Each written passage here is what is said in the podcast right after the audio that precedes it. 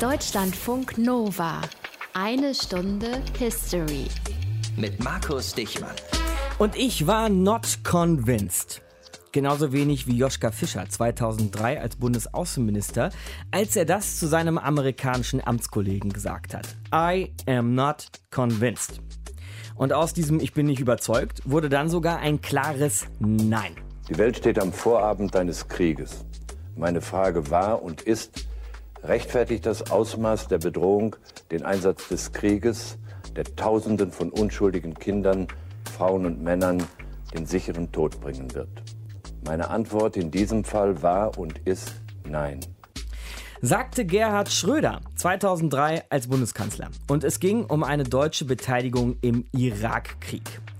Jetzt kann man über Herrn Schröder eine Menge sagen, aber nur mit Blick auf 2003 hatte er den Braten wohl gerochen und wusste allen Umfragen nach auch den Großteil der Deutschen auf seiner Seite. Mit großen Demos in vielen Städten des Landes, als wir eben Nein gesagt haben zum Irakkrieg. Denn dieser Irakkrieg hat schon von Anfang an so viele Fragen aufgeworfen, dass wir sie bis heute praktisch nicht alle beantworten konnten. Vor 17 Jahren begann er und dann erst vor 10 Jahren zogen die letzten amerikanischen Truppen wieder ab aus dem Irak. Darum geht's heute hier in eine Stunde History.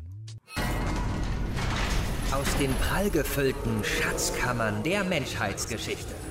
Euer Deutschlandfunk Nova-Historiker Dr. Matthias von Helfeld. Für mich eine irgendwie auch besondere Zeit, Matthias. Grüß dich. Unbedingt. Weil ich glaube, das geht auch vielen anderen in meiner Generation so, weil das für mich so mit das erste Mal war, dass ich auf die Straße ging, um zu demonstrieren gegen diesen Irakkrieg. Und wir sprachen auch immer nur vom Irakkrieg, wobei es ja eigentlich schon der zweite Irakkrieg und der insgesamt dritte Golfkrieg war. Und die Gründe für diesen dritten Golfkrieg gehen auch ziemlich weit zurück. Ja, es gab ein ganzes Bündel von Gründen natürlich. Ähm, bis zum Beginn der 90er Jahre, also weiter noch zurück, mhm. ähm, da hat es nämlich einen Sinneswandel in den USA gegeben. Bis dahin war der irakische Diktator Saddam Hussein sozusagen ein Freund, ein Verbündeter gegen den Gottesstaat, den Nachbarstaat Iran. Und er wurde auch unterstützt im Krieg gegen den Iran, der von 1980 bis 1988 dauerte. Und das war, wie du eben schon sagtest, in der Reihenfolge der erste von insgesamt drei Golfkriegen. Mhm. Da war es dann auch egal, dass der Hussein Giftgas gegen die eigene Bevölkerung eingesetzt hat. Aber aus einem guten Verhältnis wurde dann irgendwann ein schlechtes, und zwar im Sommer 1990. Da nämlich überfiel der Irak Kuwait und machte daraus eine irakische Provinz durch Annexion, weil, so die Begründung, Kuwait eigentlich immer schon zum Irak gehört habe. Das war dann der zweite Golfkrieg. Das war der Auslöser dann für den zweiten Golfkrieg, genau. So, und die äh, Welt damals schaute sich das an und war not amused. Naja, sie war einhellig und eindeutig entsetzt und lehnte das natürlich komplett ab, weil das ein Bruch des Völkerrechts war. Aber das war auch ein bisschen scheinheilig eigentlich? Denn eigentlich ging es hintergründig darum gar nicht so sehr um Kuwait, sondern um die Verletzung der Integrität irgendeines Staates und auch ums Öl. Davon mhm. gibt es nämlich in dieser Gegend der Welt jede Menge. Und wenn das Öl zugedreht wird, der Hahn, der es durchlässt sozusagen, dann ist die westliche Welt im Mark getroffen und das war dann schon der Anlass, einen Krieg zu führen. Okay, Entsetzen, aber irgendwie ein bisschen scheinheiliges Entsetzen. War es denn dann schwierig für die USA, eine Armee, also eine Koalitionsarmee zusammenzustellen? Nee, gar nicht, weil ähm, da waren sie ja alle sich doch ziemlich einig, ja. eine Koalition zu bilden, also eine Alliiertentruppe herzustellen, die dann unter dem Kommando des damaligen Präsidenten George Herbert Walker Bush, also dem Vater von George W., der dann eben eine Koalition gebildet hat und Anfang 91 dann den sogenannten Zweiten Golfkrieg oder die dann beginnende Befreiung Kuwaits einleitet. Aber in diesem Krieg wird der Irak nicht zerstört. Saddam Hussein bleibt im Amt, aber es gibt anschließend Wirtschaftssanktionen gegen den Irak. Die Raketenarsenale und die vor allem ballistischen Raketen, die man finden konnte, wurden zerstört. Aber bald danach, also nachdem dieser Krieg vorbei war, begannen amerikanische Thinktanks, die konservativ waren, darüber nachzudenken, dass man den gesamten Mittleren Osten irgendwie neu ordnen müsse. Und mhm. da war eins von vielen Zielen der Sturz Saddam Husseins. Und 1998 1990, da beschließt der US-Kongress eine Destabilisierung des Irak und auch des Diktators Saddam Hussein durch die Unterstützung der irakischen Opposition. So, jetzt kommt es ja aber eben 2001 dazu, dass der Sohn des von dir erwähnten George Bush, George W. Bush, im Weißen Haus landet, der 41. Präsident der USA.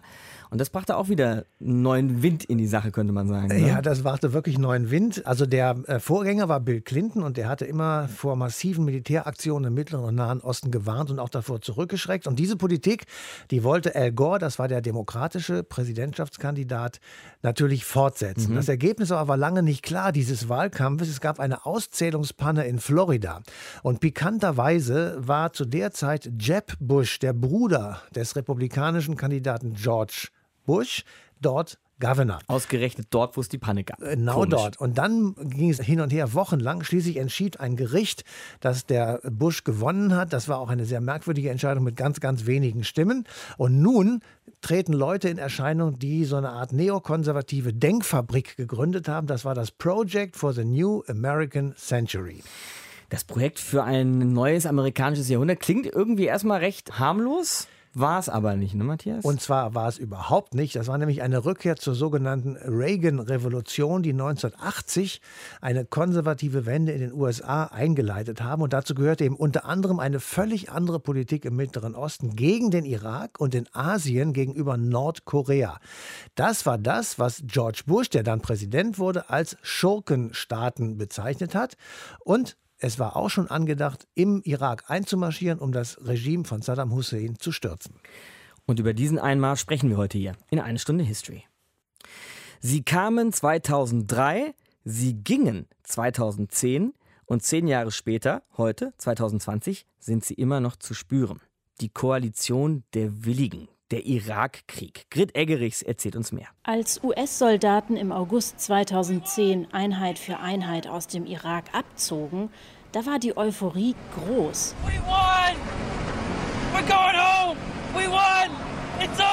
Nicht nur darüber, die Lieben zu Hause wiederzusehen, sondern vielleicht auch darüber, etwas bewirkt zu haben. America!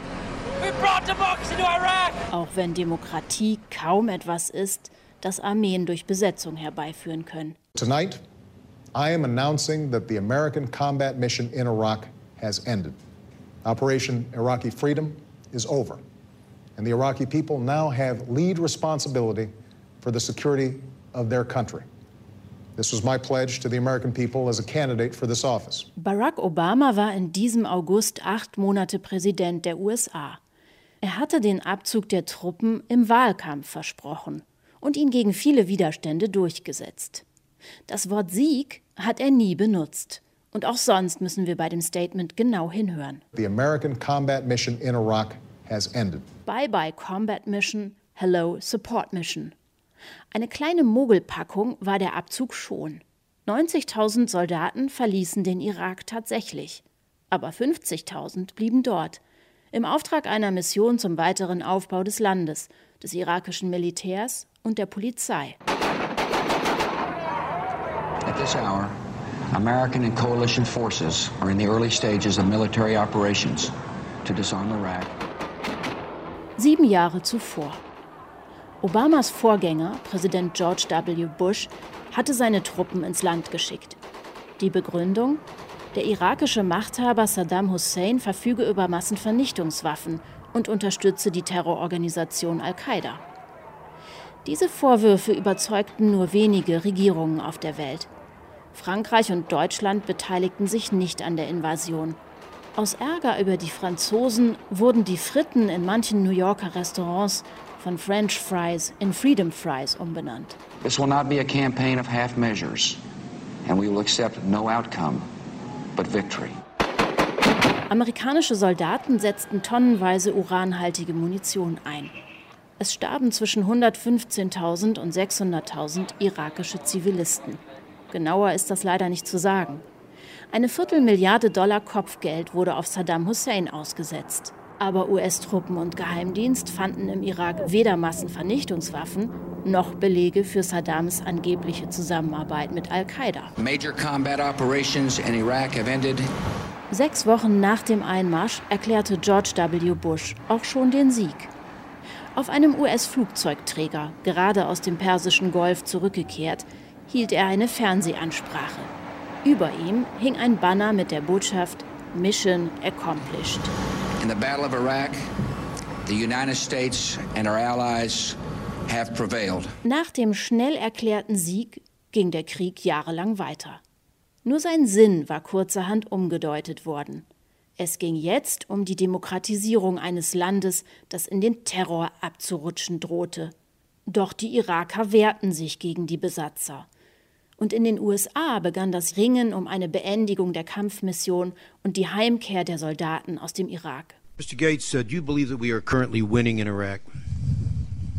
No, sir. A defeated America in Iraq emboldens the Chavezes and the Kim Jong ils and the Ahmadinejads across the planet. We need much stronger pressure on the Iraqi government. No course of action in Iraq is guaranteed to stop a slide toward chaos. Mehr als 4400 US-Soldaten waren bis jetzt im Krieg gefallen.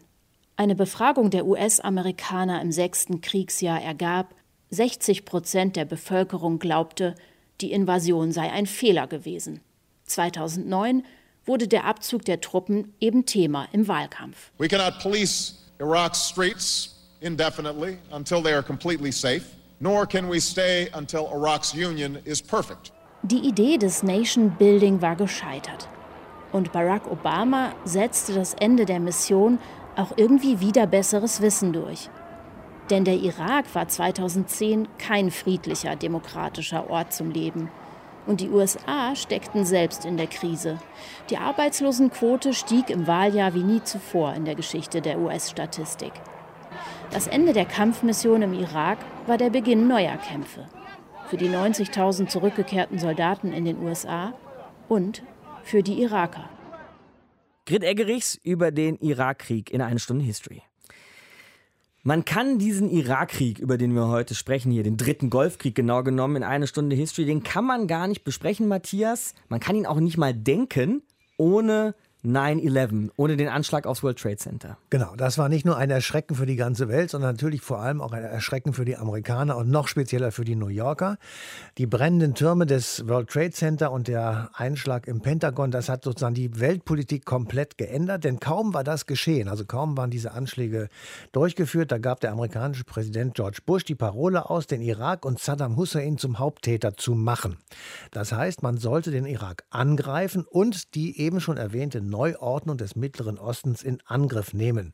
Und dazu wurde er dann assistiert von seinem Verteidigungsminister, das war Donald Rumsfeld, der sagte nämlich, man müsse das zur Not auch unilateral, also alleine machen und vor allem auch notfalls ohne ein UN-Mandat. Aber dabei gab es nie, gibt es bis heute nicht, irgendwelche Beweise dafür, dass Hussein und der Irak mit diesen Anschlägen was zu tun hatten. So ist es und das wird sich auch nicht ändern. Aber der Clique um den amerikanischen Präsidenten, der war das egal. Es begann der sogenannte Krieg gegen den Terror und der Präsident warnte vor den Massenvernichtungswaffen des Irak, die es aber eben nie gegeben hat und es bis heute nicht gibt. Außenminister Colin Powell, der blamierte sich wirklich heftig, indem er Anfang Februar 2003 im UN-Sicherheitsrat angebliche Beweise für diese Waffen vorgelegt hat. Die waren entweder falsch oder manche sogar so lächerlich, dass seine Kollegen lauthals anfingen zu lachen während dieser Sitzung.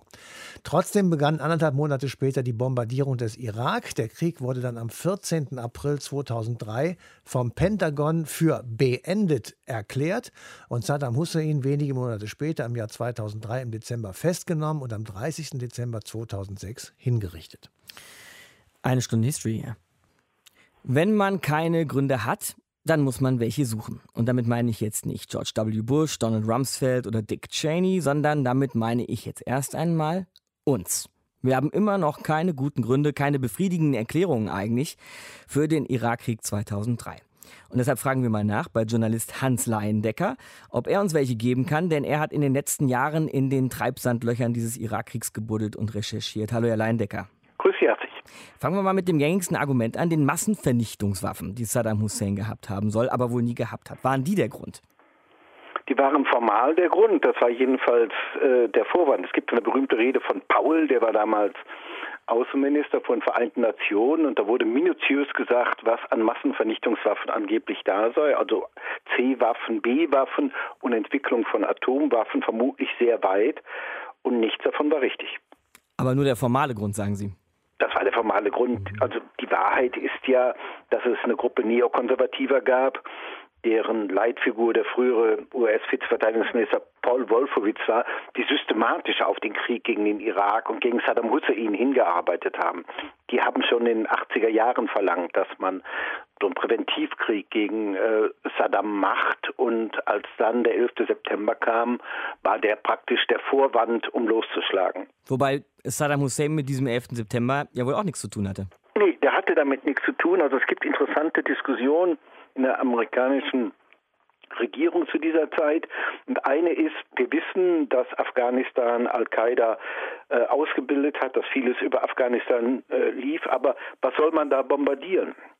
Sozusagen die lohnenden Ziele waren, waren im Irak. Das sind auch strategische Erörterungen sicherlich, aber kennzeichnend ist, dass äh, Wolfowitz später mal gesagt hat, ja, da gab es die Gründe, A-Waffen, äh, B-Waffen, C-Waffen und angebliche Zusammenarbeit von Saddam mit Al-Qaida, die es nicht gab. Mir reichte eigentlich die kriminelle Behandlung des irakischen Volkes durch den Diktator. Aber das wäre nicht Grund genug gewesen fürs Volk zu sagen, ja, wir sind mit dem Krieg einverstanden. Deshalb hatte ich nichts dagegen, dass auch Massenvernichtungswaffen mit reinkamen. Jetzt sagten Sie gerade, eine Gruppe neokonservativer Männer war da also am Hebel, die das alles in die Gänge bringen wollten. Gehörte George W. Bush dazu? Nein, der war mehr der Geführte in dieser ganzen Geschichte. Das ist eine Gruppe, die sich um Reagan eigentlich mal gebildet hatte. Ronald Reagan, den ehemaligen Präsidenten. Ja, ja. um den ehemaligen Präsidenten gebildet hatte. Und da waren dann Dick Cheney dabei, da war Wolfowitz dabei. Da waren Neokonservative, die gesagt haben, die Amerikaner müssen auch versuchen, die Weltherrschaft zu erreichen und man muss sehr viel mehr gegen das Böse in der Welt operieren. Und die waren dann, nachdem Reagan nicht mehr Präsident war, ein Stückchen privatisiert oder waren in die Industrie gegangen und kamen dann aber unter Bush zusammen, haben ihn dann auch überzeugt, er war auch ein Konservativer, aber man musste ihm ja auch klar machen, dass das angeblich so ist, wie äh, behauptet wurde. Und dafür gab es dann bestimmte Überlegungen von Ramsfeld, Verteidigungsminister und seinem Freund Paul Wolfowitz, äh, die beispielsweise so ein Office of Special Plans äh, gebildet hatten. Man musste die Geheimdienste, die zu anderen Lösungen gekommen waren, die Geheimdienste sagten, wir sind uns nicht sicher, ob der Massenvernichtungswaffen hat. Es gab auch einige Geheimdienstler, Prominente, die gesagt haben, nein, er hat keine. Also muss man die ausschalten gewissermaßen, hat dann eine eigene Truppe im Verteidigungsministerium etabliert, die Beweise heranschaffen sollte für Massenvernichtungswaffen und für die angebliche Zusammenarbeit mit Al-Qaida. Aber George W. Bush hatte dafür vielleicht ein gutes Ohr, weil er, und das wird ja auch mal wieder gesagt, als Grund diesen Rachefeldzug gegen Hussein bringen wollte, um das, was sein Vater begonnen hatte, zu Ende zu bringen. Das war sicher. Also, also, also äh, er musste nicht lange verführt werden. Ja aber er gehörte nicht zu den Denkern. Das ist ein bisschen anders, wenn man heute diese Truppe sieht, die im Weißen Haus sehr viel Unsinn macht. Da sind sehr viel schlichtere Gemüter dabei. Wenn Sie die Alten gucken, das waren Neokonservative, das waren Reaktionäre, aber Leute, die fünf Sprachen kannten, die Dekane an Universitäten gewesen waren, die ein Weltbild hatten. Also heute wird ja sehr viel mehr noch gelogen, als damals gelogen worden ist. Aber es wird viel einfacher, viel schlichter. Man kann es sehr viel schneller widerlegen. Und die haben damals äh, Bush dann rangeführt und ihn auch überzeugt. Er war auch nicht der hellste, muss man sagen. Also es gibt so berühmte Geschichten, wurde er mal nach Staatsmännern gefragt und von vieren kannte er einen. Aber ja. ich, glaub, ich glaube nicht, dass er Belgien für eine Stadt gehalten hätte.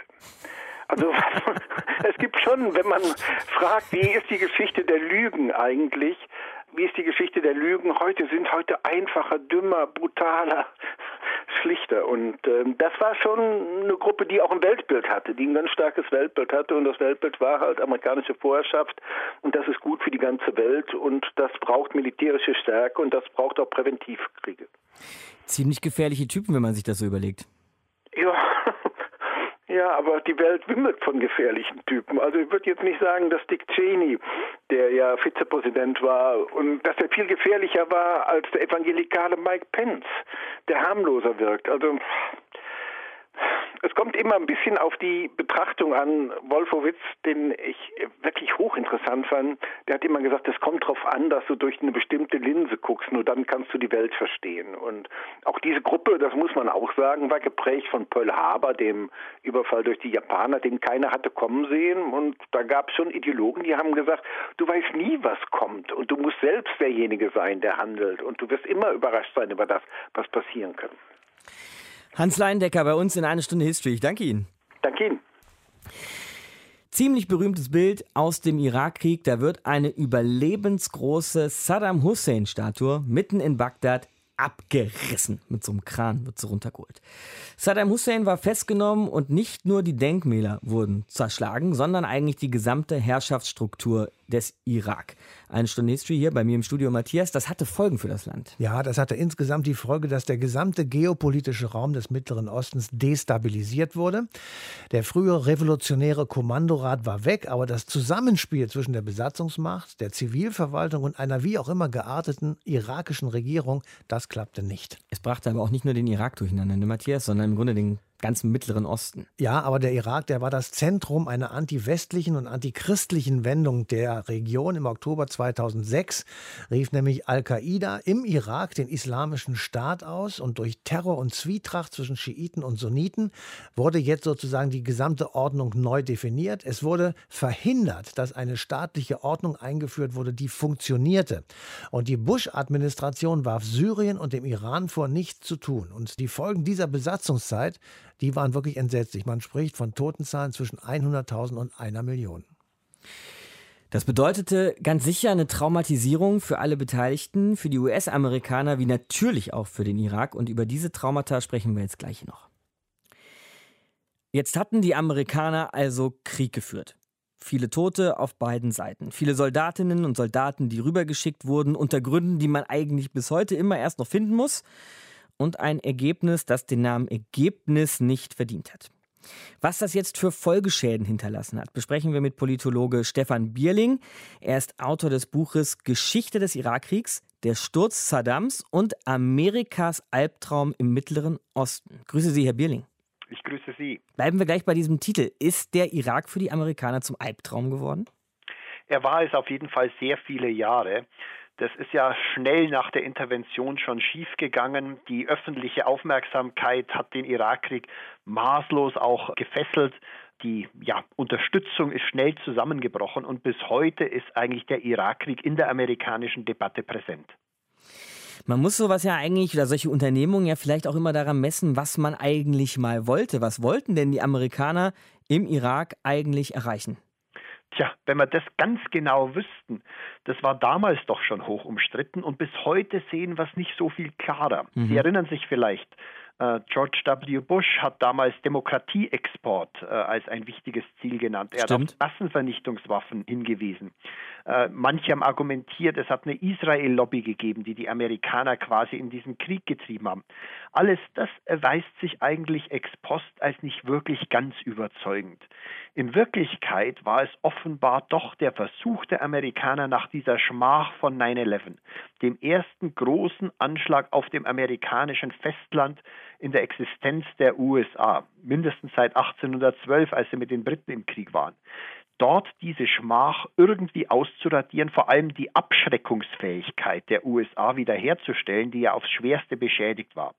Ein amerikanischer Journalist der New York Times, Tom Friedman, hat mal auf die Frage geantwortet, warum denn die Amerikaner den Krieg im Irak führten, because we could weil wir es konnten, um zu demonstrieren, dass wir als Weltmacht weiter handlungsfähig sind, selbst in schwierigen Zeiten. Jetzt sagte ich ja gerade, solche Unternehmungen muss man vielleicht daran messen, was man erreichen wollte. Wenn wir das jetzt nehmen, Herr Bierling, also die Amerikaner wollten erreichen, dass sie ihr Abschreckungspotenzial wiederherstellen und eben so eine Schmach auswetzen. Haben sie das erreicht? Nein, im Gegenteil.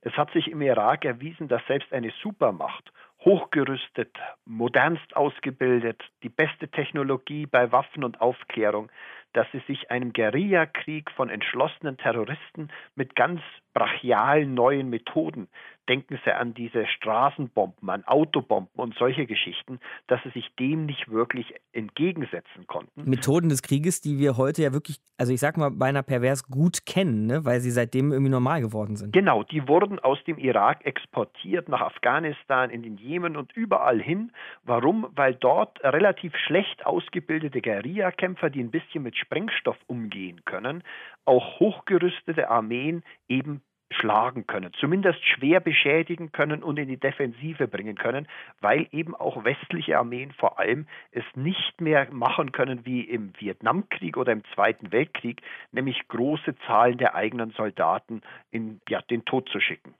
Es klingt für mich aber auch so, als hätte es nie irgendeinen Masterplan gegeben, was man denn mit dem Irak nach einem Krieg anfangen möchte.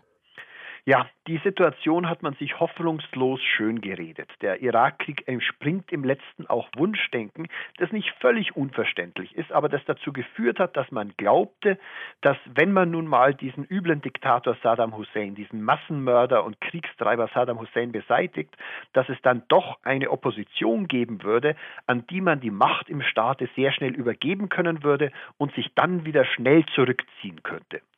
Dadurch äh, glaubte man, was Ähnliches zu erreichen, was man damals in Afghanistan erreicht hatte. Da ist es ja dann später erst so richtig schief gegangen, nämlich mit einer schnellen Intervention, vielleicht sogar mit Hilfe von Einheimischen, den Taliban-Staat und Al-Qaida zu beseitigen und damit Hamid Karzai jemand in den Regierungspalast zu bringen, der ein neues System zu etablieren versprach. Das war auch die Idee für den Irak, aber die ging völlig schief, weil natürlich der Irak eine ganz andere Hausnummer war als Afghanistan. Äh, dort waren die Waffen weit verbreitet in der Bevölkerung. Äh, dort gab es sehr schnell Aufständische, die aus Nachbarländern einsickerten. Dort gab es Al-Qaida, die sich dann festsetzten. Alles das hatte man nicht wirklich auf dem Radar, als man doch dann im letzten blauäugig in dieses Land ging und dachte, man ist in sechs Monaten wieder draußen draußen und lässt im Grunde einen befriedeten Staat zurück. Ich kriege auch das Gefühl, dass man nicht wirklich auf dem Radar hatte, wie Sie sagen, Herr Bierling, was dieser Krieg mit der eigenen Bevölkerung anstellt. Man, man muss ja heute nur mal zum Beispiel Netflix anmachen oder einen Superheldencomic aufschlagen oder das Kino besuchen. Und man wird feststellen, dass in ganz vielen amerikanischen Erzählungen, und das waren jetzt alles so klassische Formen amerikanischer Erzählkultur, Kino bis Comic, dass da verstörte Irak-Veteranen auftauchen. Sind die Amerikaner traumatisiert?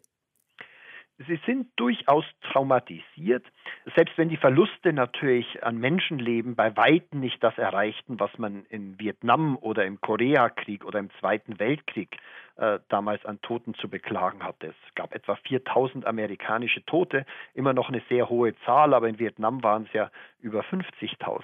Und trotzdem, es gab im Grunde nur eine kurze Phase, wo es eine Zustimmung zum Irakkrieg in der amerikanischen Bevölkerung gab. Und ohne 9-11, ohne diese Terroranschläge fundamentalistischer Islamisten wäre das auch alles nicht zu erklären. Das hat Amerika auch nach diesem Rückzug des Vietnamkrieges, wo man doch so vorsichtig geworden war, seine Truppen ins Ausland zu schicken, jetzt mobilisiert, so etwas zu unternehmen. Aber schon schnell nach der Intervention im Irak, schon nach wenigen Monaten, brach im Grunde die öffentliche Unterstützung zusammen. Heute ist der Irakkrieg weitgehend als Desaster von der Öffentlichkeit gebrandmarkt wir hatten gerade Umfragen, 62 Prozent halten ihn für ein Desaster, nur 32 Prozent für einen Krieg, für den es, den zu führen es wirklich wert war. Es hat im Grunde Obama und Trump, die beide gegen den Irakkrieg opponierten, ins Weiße Haus gebracht und die Rückzugslust der USA aus der Weltpolitik massiv verstärkt. Aber hat es die Amerikaner vielleicht auch, also die Bevölkerung Amerikas, enttäuscht, weil die Politik hat was gemacht, was sie nicht wollten? Ganz bestimmt. Am Anfang war die Zustimmung ja da. Mhm. Da waren natürlich die Begründungen auch so, gestreut von den Massenvernichtungswaffen bis zur Demokratieexport, wo man sich dahinter stellen konnte. Als das dann nicht wirklich eintrat, der Irak weder eine florierende Demokratie wurde, noch diese Massenvernichtungswaffen gefunden wurden, brach die Unterstützung gerade bei den unabhängigen und demokratischen Unterstützern sehr stark zusammen in den USA. Und davon haben sich die Amerikaner bis heute nicht wirklich erholt. Lassen sich irgendwelche Linien zur heutigen politischen Atmosphäre im Land ziehen? Ja, das würde ich auf jeden Fall sagen. Nach wie vor argumentiert Trump, wie vor ihm Obama argumentiert hat, dass die USA unter ihnen in keine großen neuen Kriege, gerade im Mittleren Osten, geführt werden.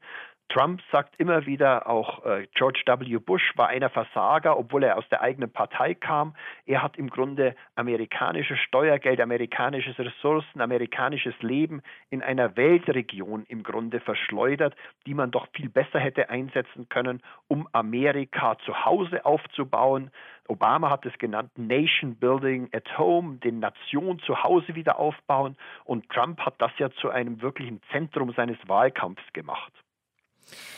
Stefan Bierling, Politologe an der Uni Regensburg, gerade bei uns in eine Stunde History. Ich danke Ihnen fürs Gespräch. Sehr gerne. Die Frage, inwiefern die Amerikaner vom Krieg, den sie in den Irak gebracht haben, inwiefern sie davon traumatisiert sind, die darf und die muss man natürlich stellen. Und das haben wir eben auch getan hier in eine Stunde History. Aber schauen wir jetzt doch mal vor allem dorthin, wo die Bomben gefallen sind, wo die Soldaten gestorben und die Zivilisten zum Kollateralschaden geworden sind, nämlich in den Irak selbst. Und das machen wir mit Guido Steinberg von der Stiftung Wissenschaft und Politik in Berlin. Grüße Sie, Herr Steinberg. Hallo, Herr Dichmann. Ist der Irak ein funktionierender Staat heute? Ja, das kann man äh, mit ein wenig gutem Willen durchaus so sagen. Mhm. Ähm, zumindest wenn man die niedrigen Maßstäbe des Nahen Ostens äh, ansetzt. Äh, der Irak äh, hat tatsächlich eine Zentralregierung in Bagdad. Er hat Regionalregierungen in den Provinzen, aber der Irak ist ein sehr, sehr schlecht äh, funktionierender Staat und das hat man bis vor kurzem noch vor allem daran gemerkt, dass ein großer Teil des Landes im Westen und im Nordwesten nicht vom irakischen Staat beherrscht wurde, sondern von einer Terrororganisation namens Islamischer Staat. Ähm, in den Jahren 2000 2014 bis 2017 hatte Bagdad tatsächlich nicht die Kontrolle über die zweit- oder drittgrößte Stadt des Landes, je nach Konjunktur Mosul, und über große Teile des Westens und des Nordwestens. Und das hat die ganze Schwäche des Irak äh, gezeigt. Das setzt sich so ein wenig in die Gegenwart fort, auch wenn der irakische Staat heute die Kontrolle über all diese Regionen zurückgewonnen hat. Man kann nämlich beobachten, dass unter den Gewinnern der Post-IS-Phase vor allem Milizen sind. Milizen, die von Iran kontrolliert werden, mhm. die schiitisch ausgerichtet sind und äh, die äh, von Bagdad überhaupt nicht unter Kontrolle gebracht werden können. Die kontrollieren beispielsweise Teile der Hauptstadt, die kontrollieren aber auch eine Landbrücke, also eine Straßenverbindung zwischen der iranischen Grenze und der syrischen Grenze. Und das zeigt die Schwäche des äh, irakischen Staates im, Land, im Jahre 2020 so deutlich auf wie, denke ich, kein anderes Beispiel. Und Sie haben auch schon einen ganz wichtigen ähm, Konflikt im Land selbst angerissen, nämlich den zwischen Schiiten und Sunniten. Können Sie uns den irgendwie in einer Art Kurzform nochmal erklären? Ja, also ganz kurz äh, ist es so, dass das äh, Regime von Saddam Hussein bis 2003 vor allem von Sunniten getragen wurde. Sunniten stellen so etwa 20 Prozent der Bevölkerung und in dem Maße, wie Saddam Hussein unter Druck geriet, vor allem in den 90er Jahren, also unter den Druck der Sanktionen und später der doch wiederholten amerikanischen Kriegsdrohungen, hat er sich immer mehr auf seine loyale Hausmacht verlassen, also zunächst einmal auf die Sunniten und dann vor allem auf Sunniten aus ganz bestimmten Orten. Dazu gehörte beispielsweise sein Heimatort Tikrit, aber auch die Stadt Mosul, die äh, früher immer die Stadt der Offiziere genannt wurde. Und das hat dazu geführt, dass die schiitische Bevölkerungsmehrheit immer mehr an den Rand des politischen Systems gedrängt wurde. Mit dem Jahr 2003 haben sich dann die Schiiten unter amerikanischer Besatzung emanzipiert.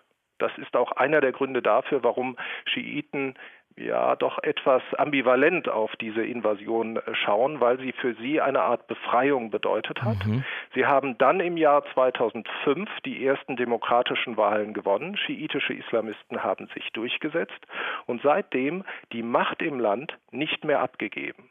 Sie haben aber, als die Amerikaner 2011 abgezogen sind, begonnen, sunnitische Kräfte im Land, und zwar religiös-sunnitische Kräfte, aber auch säkulare Kräfte, ähm, die in einer ähnlichen politischen Ecke damals gelebt haben, verfolgt. Das war damals der Ministerpräsident Maliki. Und diese Verfolgung von Sunniten und Säkularisten, die vor allem von den Sunniten gewählt wurden, die hat dazu geführt, dass das Land tatsächlich zerrissen ist. Es gibt viele Sunniten im Land, die nicht mehr glauben, dass sie dort eine politische Zukunft haben. Und der Aufstieg der schiitischen Milizen nach dem Ende des IS 2017 hat diesen Prozess noch einmal beschleunigt. Wir haben also ein Land dort, in dem die Schiiten herrschen, die Sunniten nicht mehr glauben, dass sie irgendeine Aussicht auf Beteiligung haben und deswegen entweder Organisationen wie den IS unterstützen oder in die innere Immigration gegangen sind oder aber die Flucht angetreten haben nach Europa. Und wenn Sie das so durchdeklinieren, dann höre ich raus, dass diese Zerrissenheit, haben Sie das eben genannt, dass das schon auch eine Linie ist von dem Einmarsch der US-Truppen und dem Irakkrieg damals 2003. Ja, das ist so. Die Amerikaner sind äh, dafür mitverantwortlich. Das kann man vor allem ablesen an ihrem ersten provisorischen Regierungsrat, äh, den sie noch im Sommer 2003 gegründet haben. Da haben sie nämlich die Vertreter unterteilt, so wie sie das Land damals gesehen haben. Also eine überwiegende Mehrheit für die Schiiten, so etwa 20 Prozent für Sunniten und Säkularisten und 20 Prozent für Kurden. Man muss allerdings immer sagen, äh, dass diese Bruchlinien diese Zerrissenheit von den die Amerikanern nur ja, die, die, war vorher da, mhm. die wurde nur befördert, die wurde stark befördert durch die Ereignisse nach 2003, aber es sind Ereignisse schon in den 70er, 80er und 90er Jahren gewesen, die darauf hingewiesen haben, dass dieser Konflikt an Bedeutung gewinnt. Da spielt auch die iranische Revolution, die islamische Revolution mit rein, die den Schiiten ungeheuren Auftrieb gegeben hat in der Region gegen ihre nicht-schiitischen Regierungen. Und man muss dann auch sehen, dass vor allem ab dem Jahr 2011, als die Amerikaner nun, nun nicht mehr unmittelbar verantwortlich waren, die Schiiten eine regelrechte Verfolgung von Sunniten im Land begonnen haben und damit ganz stark dafür verantwortlich sind, dass die Situation heute so ist, äh, wie sie ist, dass diese Zerrissenheit sehr, sehr viel prononcierter ist als noch im Jahr 2003. Demokratie exportieren, Wiederaufbau nach dem Krieg durch Mitglieder der Koalition der Willigen, das hat nicht so richtig funktioniert, Herr Steinberg, oder? Das hat äh, überhaupt nicht funktioniert. Das war ja tatsächlich das erklärte Ziel von Präsident George Bush. Das ist tatsächlich auch ein Ziel, das ich ihm abnehme. Er wollte damals einen Leuchtturm der Demokratie in der Region schaffen. Was er geschaffen hat, war ein Leuchtturm für konfessionell äh, religiöse Konflikte. Und äh, in den Jahren 2003 bis 2011 gewisserweise bis heute ist das Thema Sicherheit. Es gibt keine funktionierende Demokratie in diesem Land. Es hat keinen Wiederaufbau gegeben, weil in all diesen Jahren Krieg geherrscht hat. Und man muss auch sagen, weil viele bedeutende Player nicht mitgemacht haben. Die Bundesrepublik beispielsweise hat in den ersten Jahren beim Thema Wiederaufbau immer wieder blockiert. Hätten wir da mehr machen sollen aus Ihrer Sicht? Oh ja, unbedingt. Also gerade noch zur Zeit von Schröder, aber dann auch in den Zeiten der ersten großen Koalition ab 2005 hatte ich deutlich den Eindruck, dass die Iraker dafür bestraft werden, dass sie sich von den Amerikanern haben befreien lassen. Da hätten die Deutschen, die Europäer aus meiner Sicht eine wichtigere Rolle spielen können und müssen, vor allem weil der Irak nun ein unmittelbares Nachbarland Europas ist. Das machen wir uns oft nicht so klar. Seit der Flüchtlingskrise von 2015 haben wir Deutschen das verstanden, aber wir reagieren immer noch nicht so. Wir tun nicht so, als ob der Irak ein Nachbarland wäre. Wir diskutieren beispielsweise über einen Wiederaufbau in Syrien, der aus meiner Sicht vollkommen illusorisch ist und auch nicht geboten, während der Irak uns um Hilfe bittet. Der Irak ein sehr kooperatives Land ist, gerade was die Deutschen angeht. Und da machen wir doch, jetzt mal mit Ausnahme von großen deutschen Firmen, recht wenig. Eine Sache will ich dann aber schon noch mal eben ansprechen, Herr Steinberg. Ich weiß, kontrafaktische Geschichte und so, aber man kann es sich doch gar nicht ausmalen, wie ein Irak unter Saddam Hussein heute aussehen würde, wenn man überlegt, wie er unter ihm zuvor aussah. Ja, ich denke tatsächlich, dass man äh, bei der Debatte über den amerikanischen Krieg diese äh, hypothetische Frage doch einmal äh, stellen sollte, was denn dann gekommen wäre. Saddam Hussein hätte weiter geherrscht, mit allen Folgen, die das für große Teile der Bevölkerung hatte. Ich nenne nur die Schiiten und die Kurden. Und Tod viele, und Folter kann man da auch mal sagen, ne? Tod und Folter, das muss man so sagen. Und äh, seine beiden Nachfolger, seine Söhne Uday und Kusai, waren in unterschiedlichem Ausmaß ebenfalls pathologische Killer zumindest Uday aus meiner Sicht noch sehr, sehr viel schlimmer als sein Vater. für Teile der irakischen Bevölkerung ist dieses Jahr 2003 ein Jahr der Befreiung. Es ist ein Jahr der Befreiung in Bürgerkriege, in den Staatszerfall der Jahre 2014 bis 2017. Ich denke also tatsächlich, dass diese amerikanische Intervention ein Fehler war weil dann auch die Amerikaner dafür verantwortlich waren. Aber die Geschichte des Irak wäre nach 2003 möglicherweise gar nicht viel friedlicher verlaufen. Und ich denke auch, dass einiges dafür spricht, dass dieses System irgendwann äh, implodiert wäre. Allerdings bei gleichzeitig enormer Gewaltanwendung. Diese Gewaltneigung der Iraker seit 1979 und die war da ganz unabhängig von dem, was die Amerikaner in den Jahren 2003 bis 2011 im Land angestellt haben. Die Iraker sind sehr stark mitverantwortlich für das, was in all diesen Jahren an Gräueltaten in dem Land passiert ist. Guido Steinberg von der Stiftung Wissenschaft und Politik über den Irak. Ich danke Ihnen, Herr Steinberg. Ich danke.